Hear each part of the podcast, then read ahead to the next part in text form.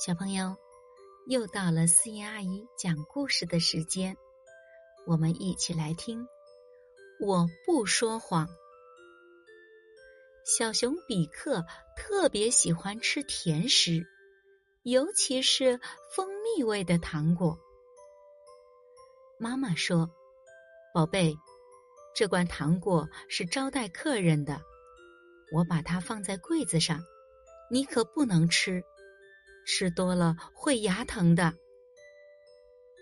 妈妈走了，比克望着糖果罐，口水都流下来了，心想：吃两颗，就吃两颗，妈妈不会发现的。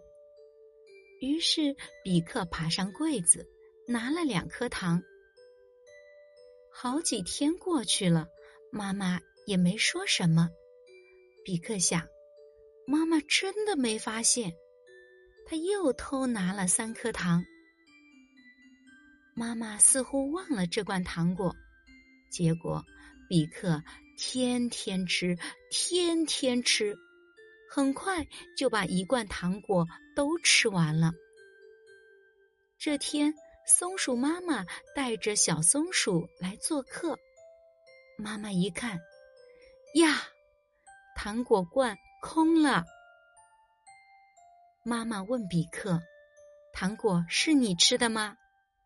比克支支吾吾的说：“没，没有，我没有吃。”妈妈看着他，叹了口气：“唉。”过了几天，比克的牙齿疼得不行，妈妈带他去了医院。